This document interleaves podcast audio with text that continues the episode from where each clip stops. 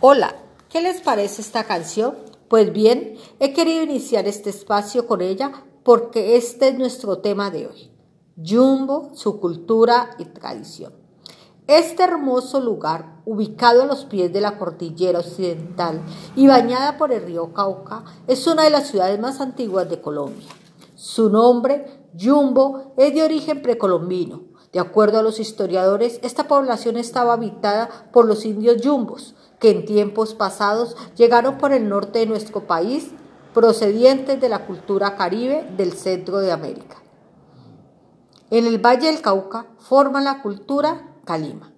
Esta comunidad indígena contaba con un sistema de gobierno, con sus propias costumbres y eran comerciantes. Comercializaban con otras tribus a través del río Grande, hoy llamado río Cauca.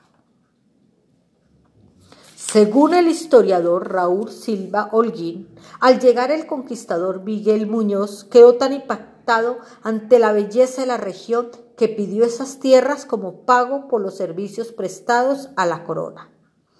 A su llegada, los conquistadores se encontraron con una comunidad indígena ya constituida como un pueblo y gobernada por un cacique gobernador. El último cacique y el más famoso fue el cacique Jacinto Sánchez, que no se doblegó ante los españoles y que hoy en día es recordado por la historia de la huaca de Jacinto, entre otras muchas cosas. Cuenta la leyenda que cuando los españoles empezaron a saquear y llevar a España todo el oro que poseían los indígenas, el cacique Jacinto altivo e indómito, orgulloso de su gesta, como lo dice el himno a Jumbo, tomó todas sus pertenencias más valiosas, sus joyas, el oro, y los colocó en cuatro canastos y cargó sus dos mulas.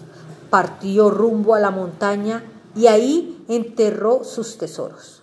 Se dice que como las mulas son tan tercas y regresan siempre por el mismo camino, Jacinto no tuvo más remedio que matar a las mulas para que así nadie descubriera dónde había escondido su tesoro.